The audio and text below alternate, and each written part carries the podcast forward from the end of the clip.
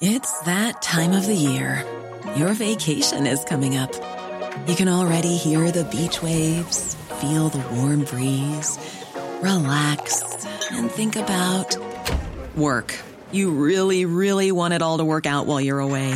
Monday.com gives you and the team that peace of mind.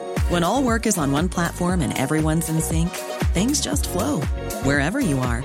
Tap the banner to go to Monday.com.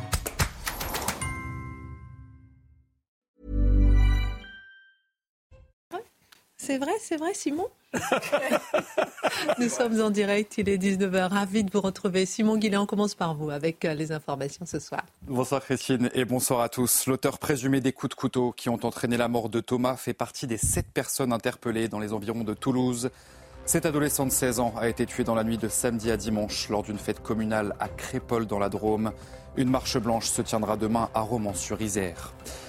Les Restos du Cœur lancent leur 39e campagne de distribution alimentaire dans un contexte très difficile pour l'association. Face aux difficultés financières, ils sont obligés de refuser des demandes. Entre 5 et 10% des personnes accueillies l'hiver dernier se voient donc refuser l'aide alimentaire cette année, annonce le président Patrice Douret. Et puis en Inde, ces images, 41 ouvriers sont piégés depuis 10 jours maintenant dans un tunnel routier qui s'est effondré. Et pour la première fois, ils ont été filmés, vivant l'air épuisé et bien sûr très anxieux. Les sauveteurs mobilisés sur place tentent de créer un nouveau passage pour les libérer, Christian. Merci beaucoup Simon Guillain. Et au sommaire ce soir, cette interpellation et trois jours après l'attaque de Cripple, plus les témoins s'expriment, plus leur témoignage est minimisé, occulté, transformé par des médias et des politiques, notamment de gauche comme Eric Coquerel de LFI, qui qualifiait encore aujourd'hui de rix ce qu'il s'est passé. Sommes-nous toujours devant le syndrome Kevin et Matteo? Ou les supporters anglais La douleur de vivre l'horreur et la douleur de ne pas être entendu L'édito de Mathieu Boccoté. Au fil des témoignages, on a l'impression d'un village loin de tout, pompiers, hôpital, force de l'ordre. Certains disent que les gendarmes ont mis deux heures à arriver sur place à Crépole. Le jeune Thomas, lui, est mort dans l'ambulance euh, qui euh, l'emmenait au centre hospitalier à près de trois quarts d'heure de route on connaissait les déserts médicaux. Est-ce qu'il faut parler aussi d'un désert sécuritaire français? L'analyse de Dimitri Pavlenko. Faut-il cultiver l'optimisme face à l'ensauvagement croissant de nos villes et de nos campagnes? On a tous lu l'œuvre de Voltaire, Candide ou l'optimisme. Dans son périple à travers le monde et constaté avec lui la réalité et l'omniprésence du mal sur la terre. Quelle attitude adopter face au mal selon Voltaire Voltaire qui naissait il y a 329 ans, jour pour jour, le regard de Marc Menant. Est-ce le drame de Mourad? Est-ce que le drame de Mourad est un fait divers ou un fait de société? Alors que la gauche explique et démontre que cette affaire est un fait de société. Pourquoi le nie-t-elle? Euh, Ces faits de société, les crimes les plus euh, répétés lorsque la victime s'appelle Thomas ou Fayed Le décryptage de Charlotte Dornelas. Et puis le film Napoléon sort demain dans les salles face aux critiques françaises. Le réalisateur Ridley Scott estime que les Français ne s'aiment pas eux-mêmes. Vraiment? L'édito de Mathieu Bocoté. Une heure pour prendre un peu de hauteur sur l'actualité avec nos mousquetaires. On commente, on décrypte, on analyse et c'est maintenant.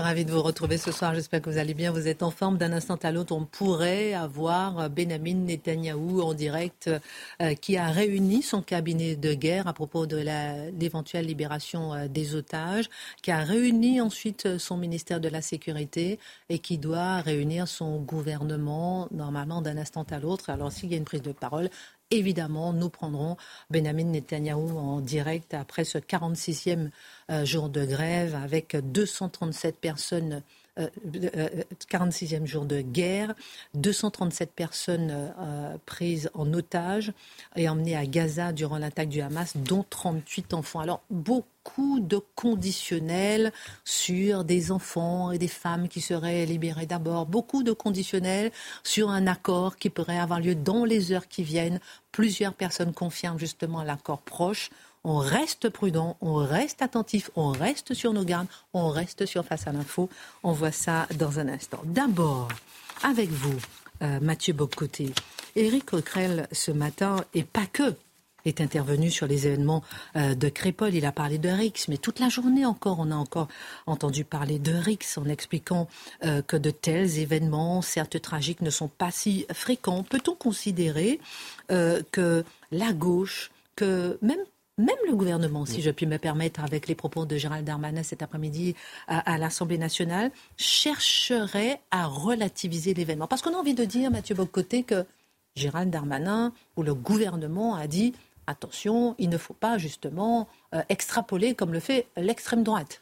Peut-on lui faire confiance? Ben, Laissez-moi vous raconter en quelque sorte l'histoire d'une invisibilisation, l'histoire de neutralisation, l'histoire d'une mise à l'écart du réel pour s'assurer que le grand récit médiatique dominant domine et demeure. Alors le point de départ, c'est presque une histoire des mots qu'il faut raconter. L'histoire du mot d'hier, c'était le mot Rix. Et là, tout le monde répétait Rix, Rix, Rix, Rix. Et, quelques-uns disaient, êtes-vous certain que c'est le bon terme? Mais plus on en doutait, plus le commun des mortels disait ce n'est pas le bon mot. Je précise, plus les principales victimes disaient ce n'est pas le bon mot. Eh bien, au même moment, le système médiatique répétait Rix encore plus fort. Alors, c'était assez fascinant. Et ce matin, vous avez raison, Éric Coquerel de la France Insoumise a dit, bon, il refuse le terme sauvagement, il nous dit, c'est un fait divers abominable, mais ce n'est qu'un fait divers. Il faut toujours le dire comme ça. Fait divers abominable, mais ce n'est qu'un fait divers. Autrement dit, c'est très très grave, mais on passe à autre chose. Et nous des, des, risques comme ça, ça survient. Il a prétexté son grand âge en disant, vous savez, j'ai toujours vu ça d'une manière ou de l'autre. C'est reconnu. Des, des, bandes qui se présentent avec des couteaux pour poignarder tout le monde dans une fête municipale, c'est une tradition française comme une autre. Bon. Et en dernière instance, nous disait-il, mais il n'était pas le seul, le véritable enjeu de la journée, c'est il est c'est celui de Mourad. Donc, on comprend son, son récit, ça veut dire n'était pas un détail, soit dit en passant, évidemment. Là, aujourd'hui, un autre mot est apparu. Euh, un mot dont nous sommes familiers. Parce que le mot RIX était passé, donc un deuxième s'ajoute, et c'est le mot fait divers. Alors, si vous voulez avoir l'air euh, très tragique, vous dites fait divers très très grave. Fait divers abominable, fait divers absolument abominable. Mais plus vous dites fait divers et plus vous en rajoutez, plus c'est pour dépolitiser l'événement. Plus c'est pour nous expliquer que ce qui s'est passé, finalement, c'est plutôt mineur. Et là, j'ai déjà eu l'occasion de faire cette démonstration, mais je suis obligé d'y revenir un instant pour voir comment le terme de fait divers sert aujourd'hui plus que jamais à effacer la réalité. Première étape, on l'a vu ces dernières années, mais ça continue jusqu'à tout récemment, le concept de sentiment d'insécurité. Alors là, il y avait, est-ce qu'il y avait de l'insécurité en France? Non, les Français étaient paranoïaques. Les Français étaient fous.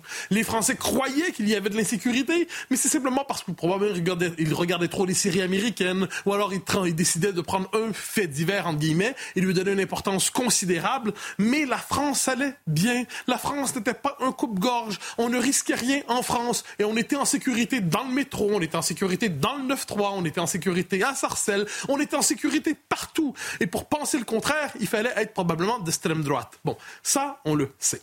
Le réel est, cela dit, têtu. Alors, le réel s'est imposé. Il n'était plus possible de parler simplement de sentiment d'insécurité sans avoir l'air d'un parfait crétin. Alors, ou, d'un parfait menteur. Il arrive, les menteurs sont rarement de purs crétins. Les menteurs savent ce qu'ils font. Les crétins, pas nécessairement. Alors, on a dû imposer un autre terme. Quel est l'autre terme? C'est le terme de fait divers.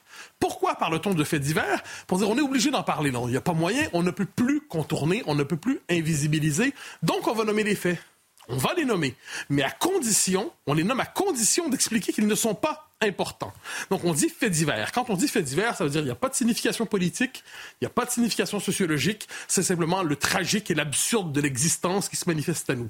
Un fait divers comme un autre, un fait divers qui ne veut rien dire. C'est ça qu'on dit quand on dit fait divers. Quand on dit fait divers, ça veut dire oui, oui, pleurez, pleurez, faites une marche blanche s'il le faut, mais sur le fond des choses, ça n'a rien à voir. Circulez, il n'y a rien à voir.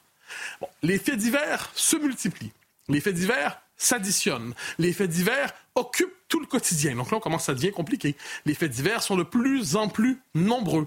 Normalement, un esprit sociologique minimal dirait des tonnes de faits divers, ça commence à faire un fait de société, ça commence à faire une tendance sociologique, ça commence même à faire un fait politique. Alors certains ont cherché, certains ont cherché à nommer cette réalité. C'est la tentative de Zemmour en la matière qui a parlé de francocide. Mais on lui avait dit, c'est un concept. Puis moi, j'avais été critique envers ce concept. Je trouvais qu'il n'était pas adéquat. Mais je, je trouvais qu'il était inadéquat sociologiquement. Je note que ceux qui l'ont critiqué avaient normalement un autre angle en disant c'est un concept terrible d'extrême droite haineux. Parce que vous savez, féminicide, ce n'est pas haineux. Écocide, ce n'est pas haineux. Mais francocide, ça, c'est haineux. Ne l'oubliez jamais. Sinon, vous serez d'extrême droite, vous aussi. Alors, francocide, francocide, ça ne passait pas. Donc là, comment nommer? Comment nommer ces faits divers qui s'accumulent, ces faits divers qui coupent la gorge, ces faits divers qui coupent les doigts, ces faits divers qui sifflent les femmes dans le métro et qui, font, rendent le métro euh, dangereux pour plusieurs d'entre elles? Comment on les nomme? Moi, je propose un concept, mais il y en a d'autres. Hein. On pourrait parler de délinquance conquérante, de délinquance d'occupation, de différents types de délinquance d'occupation de territoire, évidemment. Mais ce qui est certain, c'est que le système ne veut pas nommer politiquement ces faits divers qui s'accumulent et qui créent non seulement un sentiment d'insécurité, mais des territoires où il ne fait plus bon être français. Alors, on touche un autre mot de la journée. C'est des mots qu'on connaît déjà, mais c'est l'autre mot de la journée qui est très important. C'est pas de récupération. Pas de, j'en ai déjà parlé, hein. pas de récupération is the new, pas d'amalgame. Pas de récupération, c'est ne pensez pas politiquement ce qui arrive. Ne pensez pas sociologiquement ce qui arrive. Ne voyez pas dans ce fait divers autre chose qu'un fait divers. Et là, sur une autre chaîne info que la politesse et la décence m'empêchent de nommer, une militante, pardon, journaliste, euh, racontant les événements, nous dit, je la cite, parce que là, plusieurs personnes à droite et à l'extrême droite ont dit se sont inquiétés de ce qui s'est passé à Crépole. Des gens un peu limités d'esprit qui s'inquiétaient de ce qui se passait là-bas. Elle nous dit c'est la réaction désormais classique sur le réseau social de la droite et de l'extrême droite. On est dans une politisation de plus en plus importante du fait divers. Alors là, la journaliste qui l'interview, euh, de manière candide, dit Mais pourquoi la droite et l'extrême droite s'intéressent-elles autant aux faits divers? Que se passe-t-il? Nous sommes perplexes. Réponse de la journaliste militante C'est parce qu'ils veulent créer l'image artificielle qui ne veut rien dire d'une France tranquille qui serait agressée par une France conquérante, une France plus agressive. Et vous savez, tout ça, en fait, serait du pain béni, hein, du pain béni pour l'extrême droite, qui serait la véritable menace à travers ça. Donc on coupe des gorges, on coupe des doigts, on poignarde au hasard. Hein. Pourquoi cibler quelqu'un en particulier? Poignardons au hasard, c'est quand même plus généreux, on peut en donner davantage. Et eh bien, dans cet état d'esprit, et rappelez-vous Dominique Bernard, soit dit en passant, et eh bien, chaque fois on dit tout ça fait le jeu de l'extrême droite. Donc vous serez poignardé aussi souvent qu'il le faut. En dernière instance, le vrai danger, ce sont des parlementaires installés à l'Assemblée nationale qui respecteraient les règles, qui respectent les lois. Eux seraient le vrai danger. Pour analyser cette réalité, franchement, on a besoin d'un bon dictionnaire pour décrypter le réel. On aurait besoin d'un lexique. Lexique, à quel lexique pensez-vous? Un lexique pour décrypter tout simplement un langage qui ne sert plus à dire, mais à masquer. Un langage qui sert trop souvent à mentir. Et le mot mensonge, il est lourd, hein, mais je le crois pertinent là-dedans.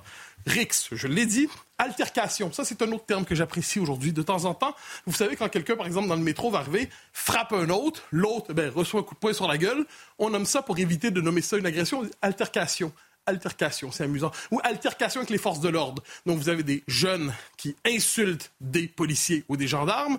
Les policiers ou les gendarmes ne se laissent pas insulter. On va nommer ça altercation, manière comme une autre de transférer la responsabilité sur l'agressé. D'autres termes supporters britanniques. C'est un de nos préférés, convenons-en. Hein, c'est presque un terme inaugural pour nommer les choses. Ah, les Britanniques, en fait, c'est la diversité, en effet. la diversité est une richesse. Les supporters britanniques participent à la diversité qui est une richesse. Tout comme Kevin et Matteo, les noms les plus fréquemment reconnus lorsque nous parlons de problèmes de délinquance. Kevin et Matteo, c'est véritablement le nom de la délinquance en France, osons le dire, hein. on ose le dire ici. Probablement aussi François et Émile, et Gaspard probablement. Pas de récupération. j'en ai dit un mot plus tôt. Et j'ajoute que même des termes forts, qui semblent forts, ensauvagement et décivilisation, je trouve participent à cette occultation. Ensauvagement, c'est comme si la société française, par je ne sais quelle action négative de la Providence, soudainement s'ensauvagerait. Y a-t-il des facteurs qui expliquent cet ensauvagement? Non, c'est une tendance lourde de la société qui nous échappe, de même pour décivilisation. Mais de temps en temps, il faut nommer la réalité. Vous savez, la réalité brutale, pas agréable. je vais citer le Dauphiné libéré, une des victimes, un des témoins, qui dit, je cite, euh, il n'y a pas de raison de douter du témoignage. S'il faut en douter, on nous le dira, mais pour l'instant, ce n'est pas le cas. C'était l'horreur. Pour moi, c'était clairement un attentat. Les agresseurs ont dit, on est là pour planter des blancs globalement, ça semble vouloir dire quelque chose. Normalement, si vous voulez planter des blancs avec un couteau, c'est que vous, vous, désignez vous-même votre cible en termes raciaux. Vous le désignez vous-même en termes ethniques. Donc vous-même, vous vous présentez, euh, vous vous présentez, dis-je, en termes ethniques et raciaux. Si j'étais très audacieux et que j'osais contredire Papendiaï, notre ministre oublié, hein, eh bien, j'oserais parler de racisme anti-blanc, mais il me dirait que ce n'est pas possible parce que ce n'est pas un concept scientifique validé par les amis de M. Papendiaï. Revenons-y. La famille de Thomas jamais aurait demandé qu'on s'interdise de toute récupération de l'événement. N'était pas en droit de le faire. Évidemment. Je dis aurait. Hein. et vous avez raison. Le... Qui reprennent au nom de la famille et après on se rend compte que c'est pas forcément. Ah ben vous avez le, conditionnel et plus que de rigueur dans les circonstances. Mais supposons, supposons qu'elle l'ait vraiment fait. Le premier élément, c'est qu'effectivement, c'est très délicat. Et si la, famille spontanément dit ça nous blesse tellement, on veut être à l'abri du regard public, on peut entendre. Mais j'ai tendance à voir autre chose là-dedans. Quand il y a un événement tragique comme celui-là, pensez à l'événement autour de Lola. Hein, vous savez, Lola, euh, qui apparemment, c'est un autre fait divers dont on ne devait pas parler politiquement. On nous l'avait dit sur la 5, et sur la 5, c'est quand même des choses qu'on doit écouter. Hein, c'est quand même le, le, conseil de l'autorité doctrinale française. Alors on écoute la 5. Il dit c'est pas un événement politique. Il n'y a aucune signification politique. Dans les mêmes, donc, quand un événement comme celui-là arrive, on peut croire, on peut croire, là je suis au conditionnel, que normalement les groupes de soutien, les groupes de soutien psychologique, les avocats qui se présentent pour aider la famille, disent en gros voici les éléments de langage que vous devez utiliser pour être correctement entendu. Et la première chose que vous devez dire, c'est ne souhaitez pas de récupération. C'est le premier mot à dire pour que votre douleur soit acceptée par le système et que ça ne vous revienne pas au visage. Premier élément. Donc, est-ce que c'est imposé directement par avocat, groupe militant, groupe associatif, avocat? C'est possible. Ce n'est qu'une hypothèse. L'autre hypothèse, c'est que le commun des mortels a tellement intériorisé le discours public dominant. Vous savez, à se faire répéter des slogans sans arrêt 24 heures par jour, de temps en temps, ça rentre dans la tête des gens. Et ils ont compris que s'ils ne veulent pas avoir de soucis davantage, eh bien, le pas de récupération est ce qu'ils doivent dire pour être moralement accepté dans les circonstances et être accepté par les médias. Comme s'ils avaient intériorisé les chaînes culturelles et idéologiques. Chose certaine, quand les victimes ou les proches des victimes ne respectent pas ça, eh bien, on les maltraite. Pensez à la veuve Monguillot, Véronique Monguillot, qui a eu, elle, le malheur d'être triste qu'on ait euh, battu à mort son mari. Non, mais il faut, vraiment manquer de cœur pour, pour ne pas être capable de pardonner là-dedans. Donc, qu'est-ce qu'on a fait? On l'a maltraité médiatiquement. Pensez à Patrick Jardin qui avait perdu sa fille de mémoire au Bataclan. On l'a traité de haineux, d'extrême droite infréquentable. Mais quel manque de charité chrétienne de ne pas pardonner aux gens qui ont tué sa fille? Cet homme méritait de se faire diaboliser publiquement, de voir sa réputation ruinée. Et on a travaillé à ça. C'est tout à fait passionnant. Autrement dit, si vous ne reprenez pas le discours attendu du pas de récupération et au fond des choses, on pardonne à ceux qui nous agressent, eh bien, si vous n'acceptez pas ce discours, on vous le fera payer. Un tour de table avant de parler avec vous, euh, euh, Dimitri, des déserts sécuritaires. Est-ce que Kripol était dans un désert sécuritaire? Est-ce que, à voir ce décalage que vous venez de décrire dans les médias, je commence par vous, Charlotte, ce décalage entre ce qu'ont ressenti, ce qu'ont vu, ce qu'ont vécu les témoins du drame de Kripol et entendre ce qui se passe sur les plateaux télé, cette volonté, cette énergie, cette force, cet acharnement à vouloir cacher le réel, minimiser les faits, est-ce que ça ne nourrit pas un certain sentiment de vengeance? Rappelons que sept personnes ont été interpellées mm. euh, aujourd'hui, dont l'auteur des faits a priori. Bah, il, y a, deux risques sur le terrain que vous évoquez. Il y a celui de la vengeance, qui est un sentiment évidemment naturel, qui normalement, précisément, est jugulé par une justice qui passe correctement. C'est précisément l'enjeu, euh, c'est de remplacer la vengeance ou la volonté de vengeance par la justice, c'est-à-dire quelque chose d'équilibré euh, euh, pour punir les agresseurs. Mais le vrai risque, c'est aussi une société qui de plus en plus va basculer dans l'autodéfense, c'est-à-dire dans la prévoyance elle-même de se défendre seule. Parce que moi, j'entends tous les débats de les, les, gendarmes ont mis deux heures à arriver, mais on veut vivre dans quel pays exactement? Soit l'alternative, c'est soit il y a un gendarme à chaque fois qu'il y a une fête de village soit il faut que les gens soient armés pour être sûrs de passer une bonne soirée et de voir leurs enfants rentrer. Rien que ça, c'est forcément une question qui devrait tous nous empêcher de dormir en réalité. On va se poser la question de savoir à combien de kilomètres sont les gendarmes pour être sûr que c'est normal euh, qu'une fête de village nous inquiète autant sur le terrain sécuritaire. Donc rien que ça prouve bien qu'il y a une question qui concerne évidemment un ensauvagement massif. Je veux dire, cette seule question le prouve. Non, Moi, ce que je trouve euh, épouvantable, c'est la manière dont, par exemple, cet après-midi, on a LFI qui intervient à l'Assemblée. Et là, on est dans une sorte d'aveuglement Tout à l'heure, on va parler de Voltaire, et on est dans le fanatisme, on est dans un dogmatisme, on n'est plus dans la capacité, c'est grave, parce qu'on demande aux politiques d'être les docteurs, entre guillemets, d'une analyse sociale capable de poser le diagnostic pour nous dire voilà ce qui se passe et de le faire objectivement.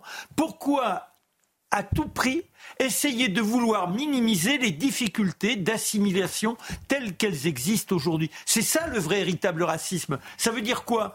Ça veut dire qu'apparemment, si on a une origine étrangère d'une ou deux générations, on ne serait pas capable de devenir français, on ne serait pas capable d'être quelqu'un qui obéit aux lois de la République. C'est ça ce que nous dit LFI. Dimitri Pavlenko, lorsque LFI, mais aussi la gauche, mais aussi le procureur qui emploie le mot RIX, ou encore euh, le gouvernement, Gérald Darmanin, euh, essaie d'atténuer euh, les choses, quel sentiment vous pensez que ça peut réveiller ou induire c'est chez justement tous ceux qui ont témoigné bah, dans les médias aujourd'hui Je pense qu'il y, y, a ceux qui veulent minimiser qu'en intention politique. C'est le cas par exemple de la France Insoumise qui a cherché un dérivatif avec euh, cette histoire hein. de, de, Mourad. Il y a des gens que la politisation effraie, des gens qui n'ont pas envie de se, se, se, mouiller en fait sur ce terrain-là parce qu'ils craignent, ils savent très bien que ça va devenir, ça c'est un sujet politique et qui font comme si ça, n'en était pas un, qui veulent rester en, avoir conservé un regard disons technique sur la situation. Je pense que c'est le cas par exemple du, du, du procureur. Ça n'est pas son sujet si vous voulez. Voilà. Après, les gens, il y a des gens qui euh, ne voient pas forcément cette dimension-là, et il y a des gens politisés qui, bah, à qui ça va sauter aux yeux. Mais vous savez, je pense que autant le, discours d'intimidation, il va prendre sur une partie de la population. Euh, qui a un regard un peu distant avec la situation, qui se dit ah ouais quand même c'est grave ce qui s'est passé du côté de Crépol, mais qui voit c'est loin de leur, de leur vie à eux. Et puis il y a des gens que ça va totalement insupporter, des gens qui vont se dire, bah, je pense que c'est des gens qui regardent face à l'info parce qu'ils sont euh, armés maintenant intellectuellement euh, face à ça, face à cette euh, cette tentative de dissimulation qu'on voit, bah, par exemple, à l'œuvre dans l'emploi du mot RIX quand il est totalement inadéquat. Alors, euh, on va continuer avec vous, euh, Dimitri, sur ce sujet, puisqu'au fil euh, des témoignages, on a l'impression d'un village, Crépole, loin de tout. Mm. Loin des policiers, pardon, gendarmes, forces de l'ordre, hôpital, pompiers. Certains disent que les gendarmes ont mis, on en parlait avec Charlotte Dornelas, là, de deux heures à arriver sur place. Le jeune Thomas, lui, est mort sur la route pour aller justement euh, à l'hôpital qui se situe à près de trois quarts d'heure de route. Hmm. On connaissait les déserts médicaux. Est-ce que il faut parler là pour Crépole d'un désert sécuritaire? Oui.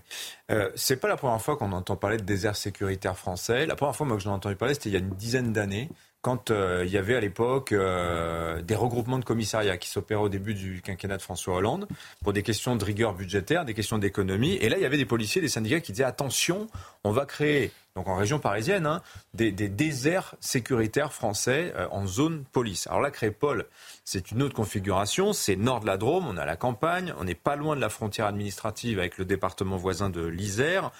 Et c'est vrai que quand vous regardez les choses, factuellement, la présence de l'État, bah, elle est pour le moins diffuse, et notamment la présence des forces de l'ordre. Vous avez quatre petites brigades de gendarmerie qui sont alentour.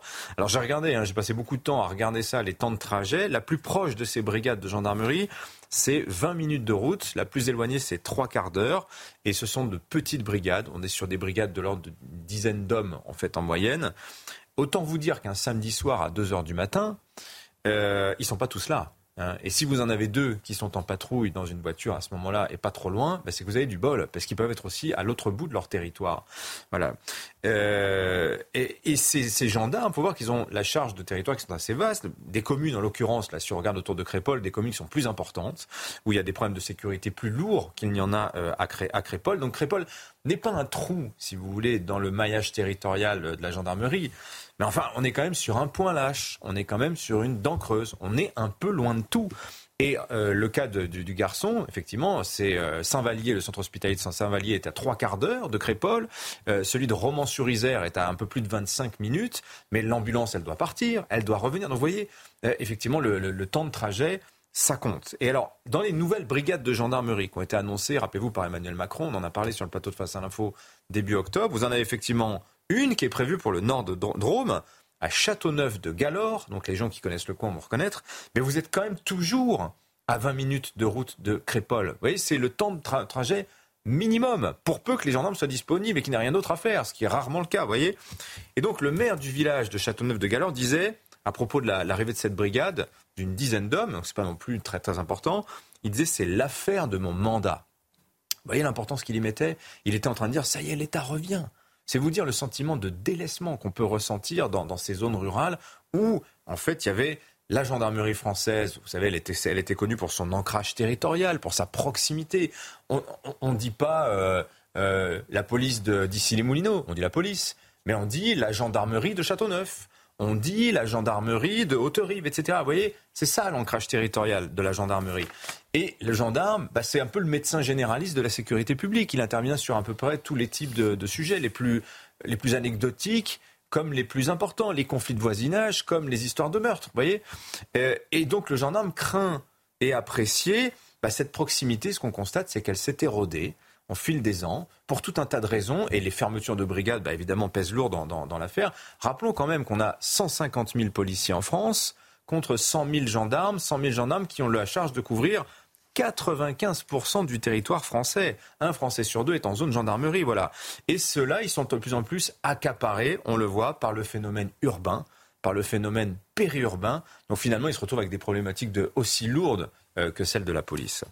On marque une pause, on revient sur ce sujet. Rappelons que sept personnes ont été interpellées aujourd'hui vers 14h dans le sud euh, de Toulouse. Il y a une course-poursuite entre les gendarmes et les individus. 50 gendarmes du GIGN hein, mmh. étaient mobilisés pour ces interpellations après euh, la mort euh, du jeune Thomas. On marque une pause. Peut-être qu'on va voir aussi si Benjamin Netanyahou s'exprime d'un instant à l'autre. On, on suivra. À tout de suite.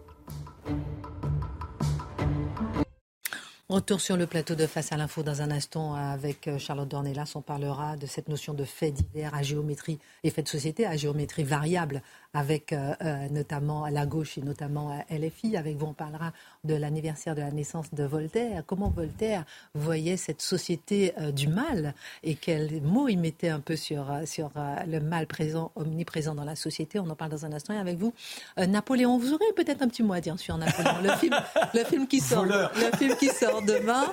Et Ridley Scott dit que les Français, voilà, il critique les Français. On va voir un peu euh, les Français qui critiquent Napoléon.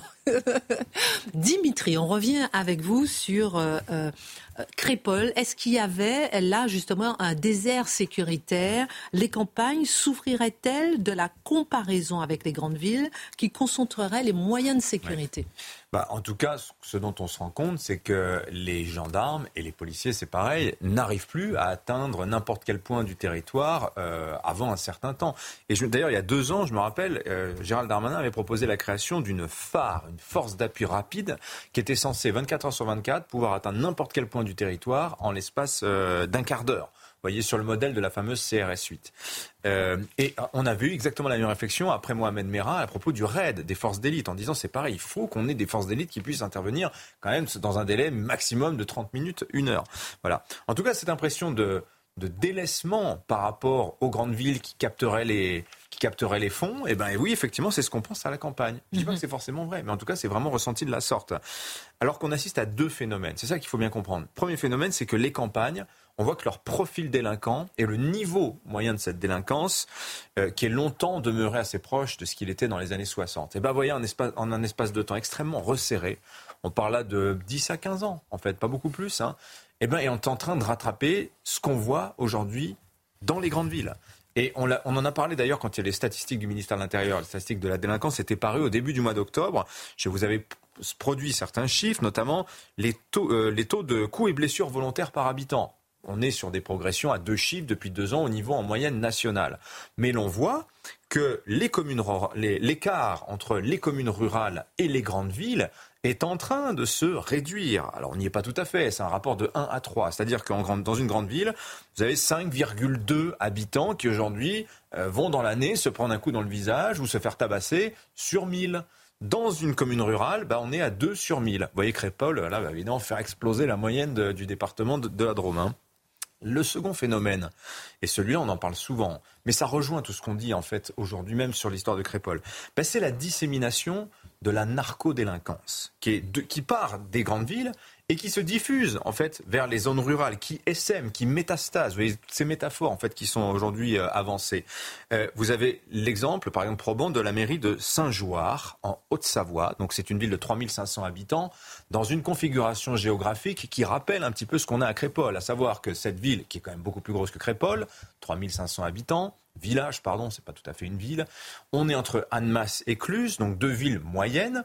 Et qu'est-ce qui se passe? C'est qu'on a une délinquance prédatrice euh, qui arrive de, ces villes-là et qui vient profiter du vide sécuritaire. Le vide sécuritaire devenant une oasis de criminalité. Et donc le maire de Saint-Joire, il racontait ça dans une tribune il y a deux ans, mais je l'ai eu ce matin sur Europe 1, il nous a, dit, il nous a confirmé que c'était toujours le cas. Ce sont des dealers albanais qui ont mis en selle toute une petite délinquance de proximité, des gens qui étaient jeunes qui étaient déjà sur place et qui ont commencé à prendre le contrôle de l'espace public. Et voilà, euh, voilà le phénomène en fait. Et dans cette ville de Saint-Jouard, qu'est-ce qui se passe? Bah, Vous aviez une brigade de gendarmerie qui a été mutualisée avec une autre brigade de gendarmerie voisine. Résultat, bah, les gens aujourd'hui, s'ils veulent porter plainte à Saint-Jouard, ils doivent prendre la voiture. Qu'est-ce qu'ils font? Bah, Ils vont pas porter plainte. Pas de bras, pas de chocolat pas de plainte, pas de statistiques de la délinquance, voyez Et donc ce maire, il est en colère parce qu'il pense que l'État privilégie euh, les villes où on est passé, en l'espace de 40 ans, de 170 zones d'éducation prioritaire à 1500 quartiers prioritaires de la ville, fois 10 en l'espace de 40 ans. Vous voyez, alors pour aller à l'appui de ça, j'ai retrouvé une note de la Fondation Jean Jaurès rédigée par Jérôme Fourquet qui date de début 2022, c'est pas très vieux, hein, qui nous expliquait que la France, elle compte 4000 points de deal aujourd'hui. Ces points de deal, vous les avez massivement dans les grandes villes et dans toutes les zones périphériques, mais vous les avez aussi à la campagne ou dans des petites villes qui sont des zones de diffusion de cette délinquance dans toutes les campagnes alentours. Et il donnait l'exemple de la ville de Briançon, 11 000 habitants. La présence du, deal, elle remonte à 2016-2017. Vous voyez, c'est pas si vieux que ça. Hein.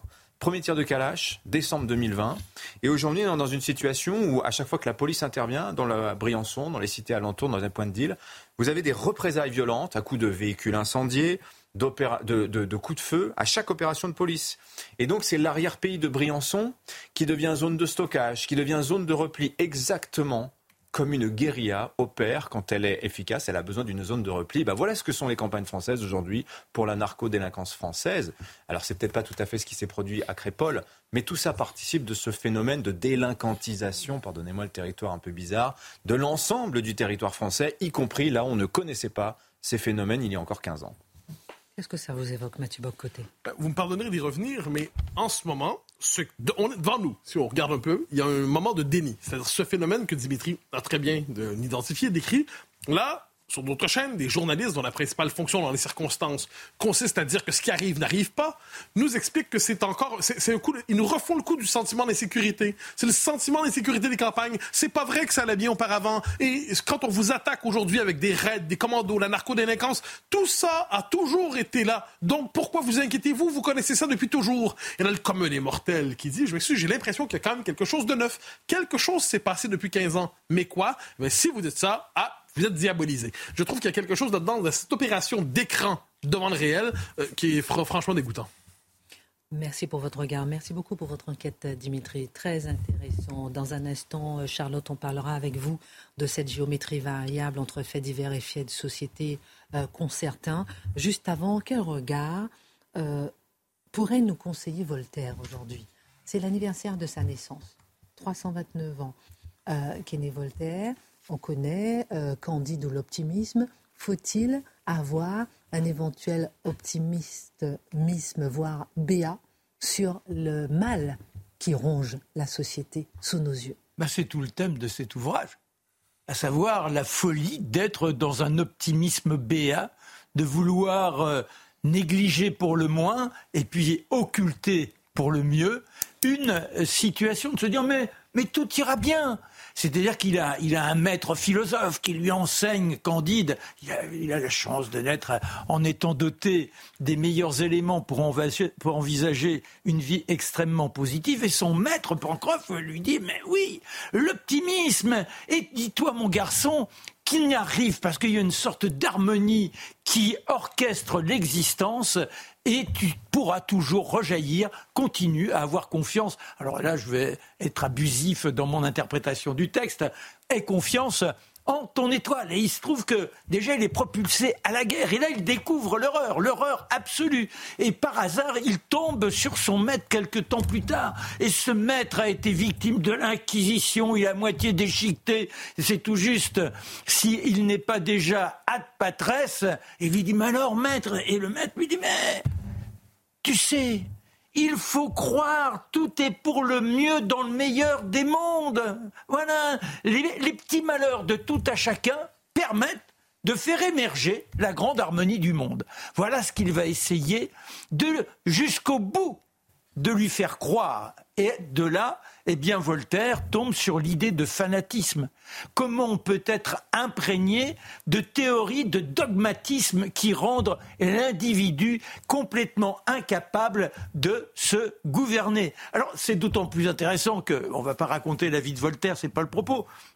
Mais Voltaire, c'est quand même l'homme qui très tôt se vote la liberté. Déjà, il renie son milieu, il renie son père notaire, et il va tenter d'infiltrer le monde de l'aristocratie grâce à son esprit. C'est un garçon, un voltigeur du verbe. Il entourloupe les uns et les autres, ce qui fait que là, il n'aurait jamais dû apparaître.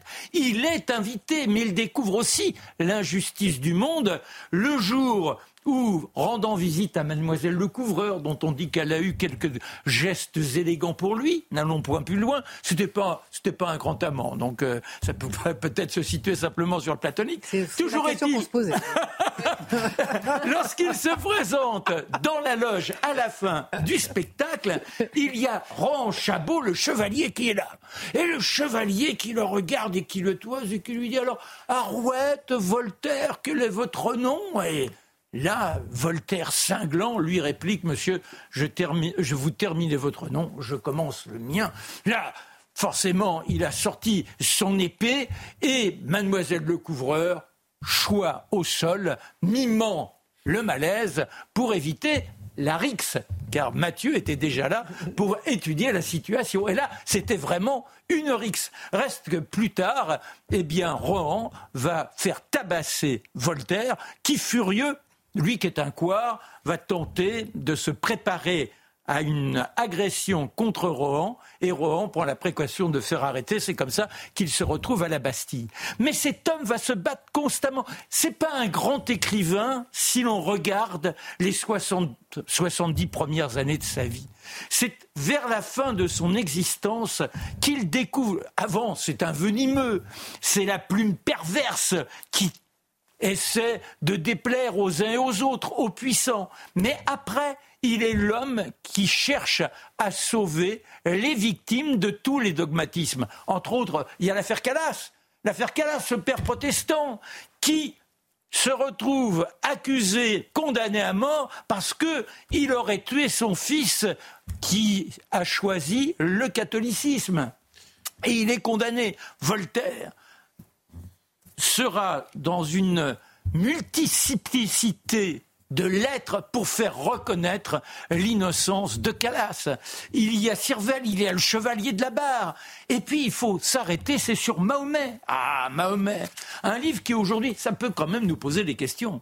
C'est-à-dire qu'à son époque, il publie Mahomet, il le fait jouer à Lille. C'est vrai que c'est très mal interprété par les dévots, mais les, les pièces de Molière l'étaient également.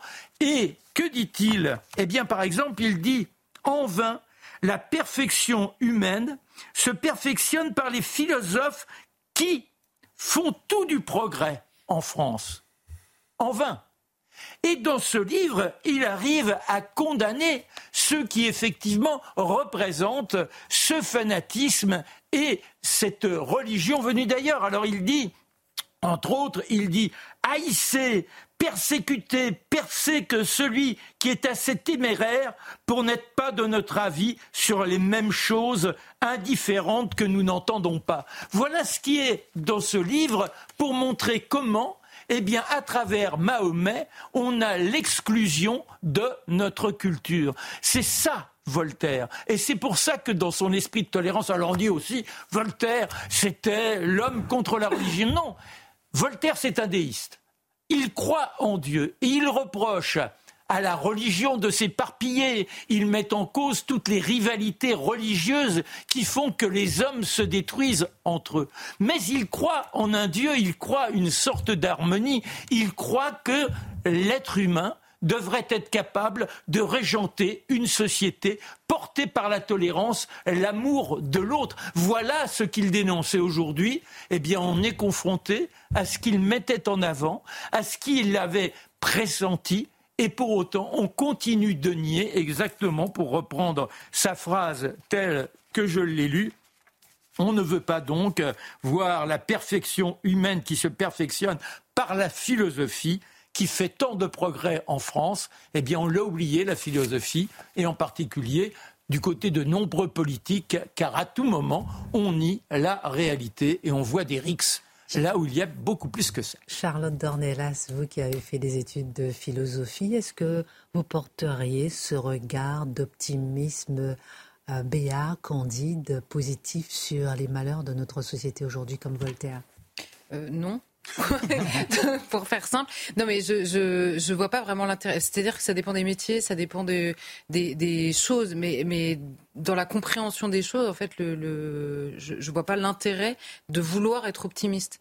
En fait, soit la réalité vous donne des raisons de l'être, soit elle ne vous en donne pas en réalité. C'est Et c'est là où fanatisme devient à ce moment-là une interprétation. Enfin, euh, euh, l'optimisme devient l'interprétation de fanatisme. L'idée la plus noble peut être toxique si on en fait une sorte de vérité absolue. Merci beaucoup. réussir à chercher la lumière, c'est autre chose. Hein. On est d'accord. Euh, il y aura une marche blanche pour le jeune Thomas tué samedi soir lors euh, de, l'attaque à Crépole. Euh, la marche aura lieu à Romans-sur-Isère. C'est intéressant. On a parlé tout à l'heure de ce décalage entre ce que dit euh, le gouvernement, le procureur, les chaînes, les médias, certains pas tous, sur la réalité et puis ce qui peut se passer sur les réseaux sociaux. Tout le monde voit le visage de ceux qui ont attaqué, comme par exemple il y a un des membres de la bande qui s'exprime sur les réseaux sociaux et qui dit Je vais vous dire la vérité, je m'en bats les C-O-U. Hein, et ça ne m'attriste pas. Vous croyez que je vais chialer pour un mort? Bande de tapettes, je ferme euh, les guillemets, mais voilà ce qu'on voit aussi euh, sur les réseaux sociaux qui fait aussi que, beaucoup de Français ne comprennent pas ce décalage entre ce qui qu'on veut montrer et la réalité. Hier, nous avons donc évoqué, Charlotte Dornelas, l'agression qu'a subie Mourad. On était les premiers à en parler et dont certains ont voulu s'emparer sans dire un mot sur ce qui passait de l'autre côté, on va dire, à Crépole. Plus encore, certains ont même expliqué que c'était le résultat d'un discours, ce qui s'est passé avec Mourad, euh, d'une haine de société et donc un fait de société. Comment percevoir cette lecture? Rappelons que Mourad a été a eu un coup de cutter, euh, cutter à la gorge par un septuagénaire mm. euh, dans le Val-de-Marne. Après s'être fait insulter, après s'être fait insulter, clairement raciste, indiscutablement raciste. je pense qu'il faut s'attarder sur cette histoire pour justement déminer l'accusation qui sert à éviter de parler de Crépole, en effet, beaucoup plus qu'à défendre euh, euh, Mourad, qui est une victime qui mérite, comme toutes les autres, d'être défendue, et expliquer pourquoi ça n'est pas la même chose aujourd'hui dans euh, la situation telle qu'on l'a décrit tous les jours. D'abord, un sur l'agression subie elle-même, c'est-à-dire le coup de cutter qu'a reçu Mourad. Alors, malheureusement, Mourad fait partie de la litanie incessante des personnes qui sont attaquées au couteau, ou là en l'occurrence au cutter, mais ça me semble euh, assez, euh, enfin, assez euh, comparable. C'est, ce sont des attaques qui sont devenues d'une banalité ahurissante. C'est-à-dire que quand vous avez des organismes qui vous expliquent qu'il y a en moyenne 120 attaques au couteau par jour, je ne sais pas si on réalise bien en fait ce que veut dire ce chiffre, des attaques au couteau, pas un coup de poing qui part trop vite. Hein. Ça veut dire déjà pour avoir une attaque au couteau, ça veut dire que vous avez un couteau déjà. Bon, donc c'est en effet l'agression elle-même. Ce qui rend cette agression significative ou singulière, ce sont les insultes racistes que profère euh, euh, cet homme de 70 ans, 75 ans selon les, euh, selon les sources, qui, qui agresse à ce moment-là Mourad. Alors, ce qui relève du fait de société finalement dans cette histoire, c'est en effet la violence complètement dingue qui se déchaîne pour, on le comprend, une place de parking, ce à quoi s'ajoutent les insultes racistes quand il euh, vient vers Mourad, cet homme. Mais si cette violence complètement dingue qui se déclare comme ça pour une place de parking ou pour une cigarette ou pour un regard ou pour euh, tout ce que vous voudrez, on ne peut pas le voir simplement quand la victime et l'agresseur sont bien distribués, quand les rôles sont bien distribués. Cette violence, c'est précisément ce qui fait utiliser le mot ensauvagement à certains. C'est-à-dire quand vous ne vous comportez plus comme quelqu'un de civilisé, c'est-à-dire que vous êtes capable d'attendre trois minutes, quitte à le dire et à hausser un peu le ton parce que vous avez envie de passer, et que vous sortez un couteau. C'est clairement basculer de la civilisation à la sauvagerie, en fait, dans votre réaction. Donc, soit on reconnaît qu'on a un gros problème de violence et que c'est un fait de société, soit ne nous intéresse que le discours idéologique qu'on peut en dire. Et par ailleurs, pour que cette histoire et pour que n'importe quelle histoire devienne un fait de société, il faut, un, en effet, le discours, la répétition d'actes comparables, la répétition de profils comparables, que ce soit du côté de l'agresseur ou du côté de la victime, et le nombre de faits qui s'ajoutent les uns aux autres. Or, je suis quand même obligé de dire qu'il est rarissime qu'un homme âgé, après avoir insulté avec des propos racistes, s'attaque à un garçon dans la force de l'âge, quelle que soit la distribution des rôles. Dieu merci, c'est assez rare, c'est même rarissime. Et je vais prendre un exemple pour prouver ma bonne foi dans cette affaire. Lola. Lola qui nous a fait couler beaucoup d'encre à l'époque. Lola seule, ce qui est arrivé, c'est-à-dire une gamine découpée, retrouvée dans une malle par une femme, en soi, ça pourrait être un fait divers, parce que ça n'arrive jamais. Ce qui relevait du fait de société dans l'affaire de Lola, c'est le fait que cette femme n'aurait pas dû être en France. C'est pas ce qui est arrivé à Lola particulièrement. Ce qui a rendu les gens fous et qui, qui a fait demander des comptes aux politiques, c'est le profil de l'agresseur. Non pas parce qu'elle était d'origine étrangère, mais parce qu'elle aurait dû être à l'étranger. C'est deux choses différentes quand même. Donc en effet, il y a deux choses là, en l'occurrence, différentes. Et Mourad, dans, toute la distribution de cette agression, ne relève pas de quelque chose dont on entend parler matin, midi et soir euh, dans euh, l'actualité. Mais le propre de l'idéologie, en effet, c'est de ne voir que ce qui nous intéresse. Donc on voit une rixe à Crépole, c'est-à-dire une, bataille euh, décidée par deux personnes, mais une attaque raciste significative d'un discours ambiant dans l'agression de Mourad. On peine à voir dans un autre registre, les agressions de policiers dans certains quartiers, agressions régulières, euh, émeutes euh, le soir, etc., guet-apens qui sont faits, je note, pour les policiers, mais également pour les médecins et les pompiers. Mais on ne veut voir qu'un problème systémique de violence policière, notamment vis à -vis de ces quartiers.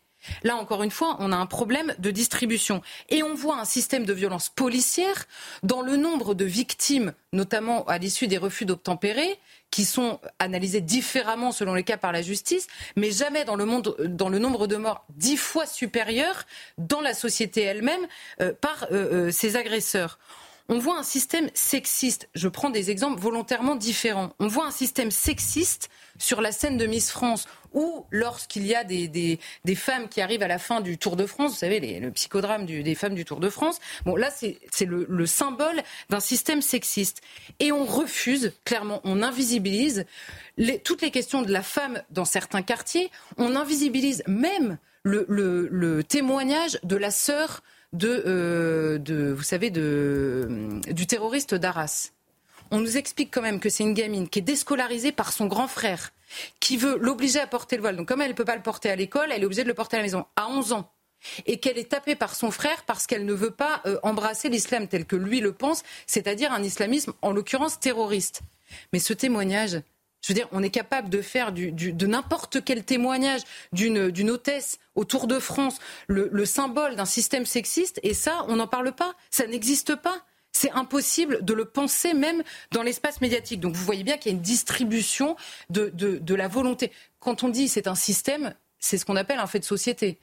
Quand, quand, ça devient systémique, c'est-à-dire que ça arrive régulièrement. Eh bien, on veut systématiquement le voir dans un sens, c'est-à-dire que si plusieurs témoignages de violences sexuelles dessinent une société sexiste. Si plusieurs témoignages de contrôle d'identité euh, faits sur des profils issus de l'immigration dessinent une société raciste, alors la question est la suivante, que dessine la litanie des faits suivants? Des morts par dizaines agressés gratuitement par des profils souvent issus de l'immigration des tirs réguliers d'armes pour conquérir ou défendre un point de deal, des émeutes régulières, des quartiers dont fuient certains habitants, des témoignages d'habitants qui fuient certains quartiers parce qu'ils ne peuvent pas y vivre, des professions qui exercent leur droit de retrait dans ces mêmes quartiers, des femmes qui n'ont plus le droit de se déplacer seules quand leur entreprise est euh, installée dans ces mêmes quartiers. On a eu des témoignages de femmes qui sont obligées d'être accompagnées par des hommes de leur entreprise parce que les quartiers sont dangereux. Des pompiers qui ne peuvent plus se déplacer ou intervenir dans ces mêmes quartiers sans la police. Que dessine cette litanie? Ça dessine pas un système. Ça dessine pas un système alors que quelques témoignages nous dessinent eux un système. Donc là, il y a clairement une volonté extrêmement malhonnête, mais c'est toujours la même histoire. Si la victime correspond au récit d'une majorité occidentale opprimante sur une minorité sexuelle, ethnique ou religieuse, c'est un système. Euh, si c'est l'inverse, peu importe la répétition des actes, c'est un fait divers dans le meilleur des cas et du pain béni pour l'extrême droite, comme nous l'a expliqué une chaîne concurrente. Et alors là, on est carrément au summum de euh, la malhonnêteté. Et il y a aussi, au milieu de tout ça, une lâcheté ahurissante, notamment dans la classe politique. Et là, je reprendrai simplement la, phrase de la maman d'Enzo, vous savez, qui avait été poignardée euh, cet été, mortellement lui aussi, et qui, qui, s'était posé la question de savoir pourquoi le président de la République et les gens autour de lui n'intervenaient Elle avait dit est-ce que c'est simplement parce que nous ne faisons pas d'émeutes et que nous ne venons pas de certains quartiers? Je laisse cette phrase en suspension pour que personne ne l'oublie, parce que je pense qu'elle correspond exactement à ce qui se passe aussi à Crépol aujourd'hui. Est-ce qu'il est possible, à l'inverse, Charlotte Dornelas, qu'un fait de société, de d'un fait de société dans ce qui s'est passé à Crépole et que certains n'arrivent justement pas à voir? Alors oui, parce que la violence dont sont capables certains jeunes euh, de citer, et là ce sont les témoignages qui le montrent et les vidéos qui le montrent, en bande notamment, est proprement hallucinante. Ce sont des rixes de vrais rixes qui arrivent parfois, vous savez, ces fameuses rixes entre bandes où ils sont prêts à se tuer à 13 ans. Donc c'est quand même le témoignage d'une violence et d'une capacité de violence complètement dingue. Des coups de couteau, en effet, pour une cigarette, un regard, une remarque, on l'a dit. Des tirs les uns sur les autres. La fameuse, parce qu'on parle des morts dans le règlement de compte, mais on ne parle pas de cette jambisation. Vous savez, dont parlent de plus en plus les policiers, c'est-à-dire vous tirez dans les jambes des gamins qui font le chouf sur les points de deal, qui ont 10, 11, 12, 13 ans, et vous leur tirez dans les jambes pour leur expliquer que, attention, il y a quand même un chef et qu'on a intérêt à lui obéir. Ce sont des agressions sordides en bande que l'on découvre parfois et dont on parle parfois quand une vidéo sort et que l'on a des images qui nous sidèrent absolument tous. Donc là, il y a une forme de suite logique, on va dire, dans le déchaînement de la violence. Et on pourrait citer tous ces noms qu'on a tendance à oublier, ces marins euh, qui défendaient un couple agressé, Adrien qui meurt à la sortie d'une boîte de nuit parce que euh, euh, parce qu'il était là à la sortie de cette boîte de nuit. C'est Jérémy qui rentrait déjà d'une fête de village il y a de longues années déjà et qui rencontre une bande qui le poignarde. On pourrait euh, nommer en effet le petit Fayed qui se prend une balle perdue à 10 ans euh, par euh, des trafiquants de drogue. Et là, tout ce qui compose ce qui s'est passé à Crépol relève en effet d'un fait de société peut-être dans la forme, nous sommes passés un cran au-dessus du fait de société et ça pourrait dessiner le fait de société demain. Et franchement, je le souhaite vraiment pas pour le pays. Parce que, et là, je ne vais pas reciter le Dauphiné libéré, mais on a d'un côté des gens qui nous disent, des témoins qui nous disent, et plusieurs en plus, qui nous disent qu'ils voulaient planter du blanc. On a une vidéo où ils parlent eux-mêmes de guerre, qui est une manière d'appeler les blancs. Et on a le procureur qui, entre peut-être euh, plusieurs euh, précautions, on va dire, nous dit il réfute l'idée d'une logique de territoire, mais il nous dit, il parle lui-même d'une expédition programmée. Une expédition programmée. Mais c'est-à-dire quoi? Il l'avait préparée on a, un, procureur, en général, ça ne parle pas comme ça, euh, ça parle pas plus vite que, que les informations qu'il a. J'aimerais bien qu'on s'attarde là-dessus, parce qu'une expédition programmée pour aller tuer du blanc ou des gens qui sont dans une fête de village, là on bascule vraiment euh, dans autre chose. Donc en effet, là il y a un récit qui dessine une forme de fait de société dans l'ultra-violence et dans la répétition des profils, notamment issus de l'immigration, dans cette ultra-violence. Et on a peut-être passé un cran au-dessus du fait de société, parce que si vraiment c'est ça l'histoire qui s'est passée à Crépole, alors Dieu merci, c'est un cas euh, singulier, mais il ne faudrait pas que ça euh, se répète et que ça devienne précisément un fait de société. Donc il faut réagir très vite. Et pour réagir, il faut commencer par voir ce qui se passe. Pour nous, le cas, par exemple, de ce qui s'est passé sur CNews ce matin avec Jean-Marc Morandini, qui a dû faire quelqu'un, un chroniqueur, un, invité politique communiste libérer le plateau parce qu'il l'a accusé, l'a traité de raciste. Raciste pourquoi Sans raison valable, alors que Jean-Marc Morandini a demandé mais pourquoi Quelles sont les raisons Il n'a pas donné des raisons. Cela dit, il en a voulu à Jean-Marc Morandini parce qu'il n'a pas voulu parler de Rex. Hmm. Comment expliquer, Charlotte Dornelas, que beaucoup peinent à qualifier correctement ce qu'il s'est passé, voire même contestent cette lecture-là? Bah déjà, il y a deux choses. Euh, ça me fait réagir parce qu'il ne voulait pas ne pas utiliser le mot Rix. Alors, je voudrais dire à tous ces gens qui ne veulent pas utiliser le mot Rix que les premiers qui refusent qu'on utilise le mot parce qu'ils disent ça n'est pas du tout ce qui s'est passé, ce sont les victimes là-bas. Donc moi je veux bien vivre dans une société où on me dit on vous croit, on vous croit, on vous croit, sauf quand ce sont les victimes de ces agressions-là qui sont mortelles au passage. Je précise. Donc que la justice ne croit pas sur parole des victimes, c'est normal. Pour n'importe quelle victime, c'est normal. Que la société tout entière choisisse les victimes qu'elle croit et celles qu'elle ne croit jamais alors qu'elle répète systématiquement la même histoire, là, ça rend fou. Là, vraiment, ça rend fou et, et, ça, ça, met en colère même, en fait, parce que là, on parle de, de personnes qui ont perdu des gamins, qui ont perdu leurs copains euh, à la sortie d'une fête. Donc là, là, c'est plus possible, en fait, d'invisibiliser un témoignage ou de décider que celui-là ne compte pas alors qu'il se répète. Et par ailleurs, je pense qu'il y a de la lâcheté, on l'a dit, de l'idéologie, on l'a dit. Je pense qu'aussi, il y a de l'orgueil. Parce que, à force, ce, ces histoires-là rendent réelles le scénario qui avait été imaginé dans les pires cauchemars de certains qui ont systématiquement été renvoyés à l'extrême droite pour avoir imaginé ou prévenu de ce scénario qui risquait d'arriver. Donc là, évidemment, il faut se dédire un petit peu quand on est dans un certain camp politique ou qu'on est dans un certain, oui, dans, ces gens qui ne voulaient pas voir le face-à-face qui allait arriver. Quand vous êtes devant le face-à-face -face, et qu'en plus il est sanglant et qui fait mourir des gamins de 15 ans, il bah, faut avoir beaucoup d'humilité pour se dire on s'est vraiment trompé puisque c'est exactement ce qui est en train d'arriver et qu'il faut peut-être maintenant se réveiller pour empêcher que ça arrive maintenant. Donc vous avez la négation, l'utilisation parce qu'on a parlé du terme RIX, mais dans la dépêche de l'AFP, il y avait aussi une dizaine de troubles faits. De troubles faits. Je ne sais pas si on réalise bien les mots qui sont utilisés. Je veux bien que l'AFP nous donne des cours de journalisme et d'objectivité toute la journée, mais ça s'appelle pas des troubles faits. Alors là, c'est pour le coup, c'est une question de dictionnaire. Donc en effet, 50 ans d'aveuglement qui ont poussé les gens à renvoyer à l'extrême droite tous ceux qui avaient peur, soit de ce qui allait arriver, de ce qui pouvait arriver, ou de ce qui arrivait très clairement. Eh bien, ça donne aujourd'hui une, une impossibilité. Finalement, on a l'impression que certains n'arrivent plus à voir la réalité à force de l'avoir niée. On va continuer certainement à en parler euh, demain. Euh, Marc, maintenant, demain, je vous donne la parole sur Napoléon. Vous voulez bien, je donne la parole à, à Mathieu côté, puisque demain sera le livre ah Les grands destins, et où euh, on parle de Bonaparte.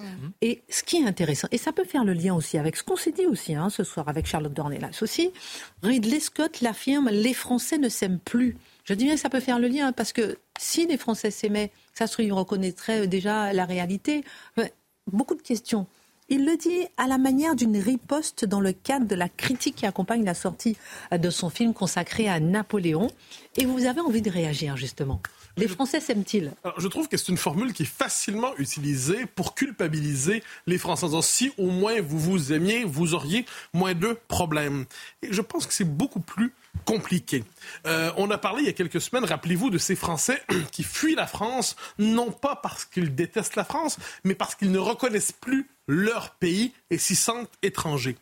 Eh bien, je crois que le véritable enjeu, il est là. Ce n'est pas que les Français ne s'aiment plus, c'est qu'ils n'aiment plus ce qu'on a fait de la France. Je donne quelques exemples ici et là, pigés dans, non pas l'actualité longue. Si vous voulez aller visiter, par exemple, la basilique Saint-Denis. Hein, Alors, rappelons qu'on voit, pardon, ici l'affiche du film qui sort demain. Bien sûr. Le réalisateur du film dit que les Français ne s'aiment plus. Alors, si on veut visiter, on est attaché à l'histoire longue des rois de France, la basilique Saint-Denis.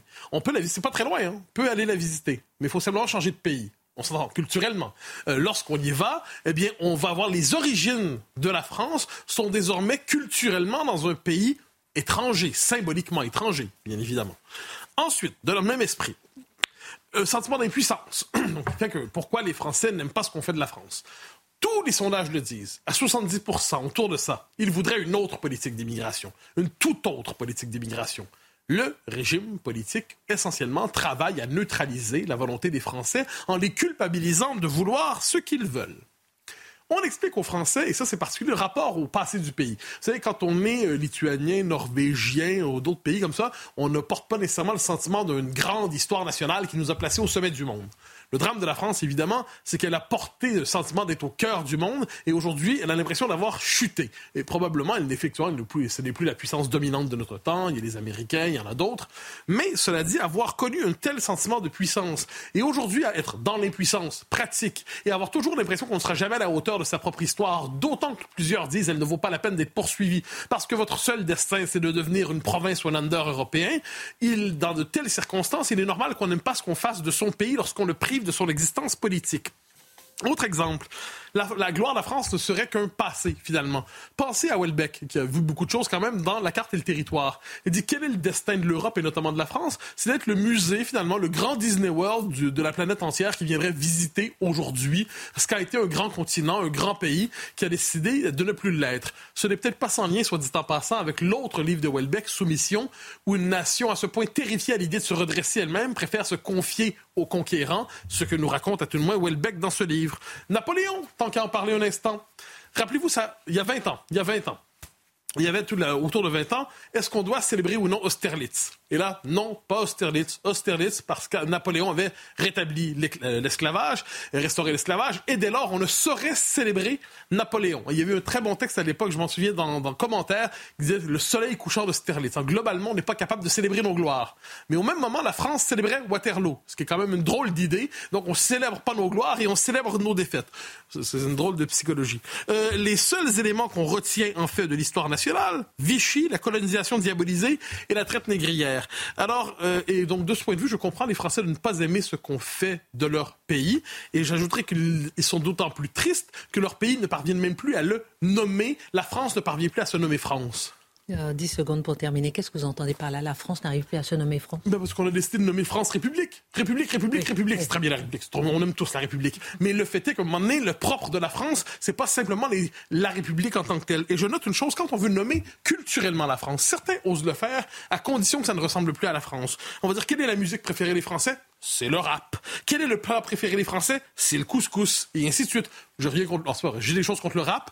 Euh, j'ai rien contre le couscous. Ça, c'est vrai. Mais ce qui est certain, c'est que si on disait hein, la musique préférée des Français, puis là, on met des grandes figures de la chanson française, le plat préféré, eh ben, les marques de la cuisine française, là, on dirait ah là là, là, vous êtes dans le racisme, le, probablement le racisme gastronomique, on vous reconnaît bien. Donc, un pays qui est incapable de se nommer, qui ne se nomme que par un régime politique qui est partagé par tant d'autres pays, et qui, qui lorsque il veut nommer sa culture, ne parvient que nommer une culture symboliquement ou d'origine étrangère, ben je comprends qu'un pays qui était condamné à ce discours, on a l'impression qu'il ne s'aime plus. Peut-être voudrait-il s'aimer pour peu que leurs élites, ces élites cessent de le détester. Et pensez à ce petit garçon que j'ai rencontré qui s'appelle Ethan, il a 12 ans. Il n'a pas le portrait de De Gaulle dans sa chambre, il n'a pas le portrait de Macron, d'Emmanuel Macron dans sa chambre. Il a le portrait de Napoléon, il est métis et c'est très intéressant de voir qu'il y a des jeunes qui reprennent le flambeau de Napoléon. Excellente suite de programme tout de suite. Pascal Propoleur des pour deux.